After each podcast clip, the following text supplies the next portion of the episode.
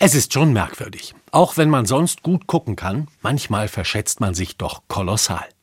Da steht man oben auf einer Bühne, ist so ein bisschen begeistert von sich selbst, guckt sich um und dann weiß man, das sind 50.000 Leute, die hier jetzt vor dieser Bühne stehen und mir zujubeln. Wenn nicht noch mehr. Und dann kommt die Berliner Polizei und sagt, nee, wir waren mit dem Hubschrauber oben drüber unterwegs, wir haben das gefilmt und dann ausgewertet, das sind eher so 13.000. Man kann jetzt über die Berliner Polizei ziemlich viel sagen, aber man muss anerkennen, wenn es um Demonstrationen geht, sind das Profis. Da sind noch Leute dabei, die haben damals schon die erste Love Parade auf dem Kudamm geordnet. Egal, 50.000, sagen die Leute oben auf der Bühne. Witzig ist, dass dieses Problem mit den Zuschauerzahlen offenbar vor allem Leute haben, die sehr unzufrieden sind mit dem System.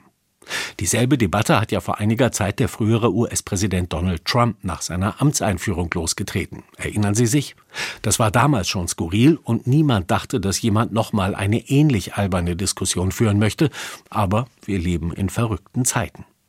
Kann natürlich auch sein, dass die Leute oben auf der Bühne nicht mehr ganz so gut gucken können und sich einfach getäuscht haben.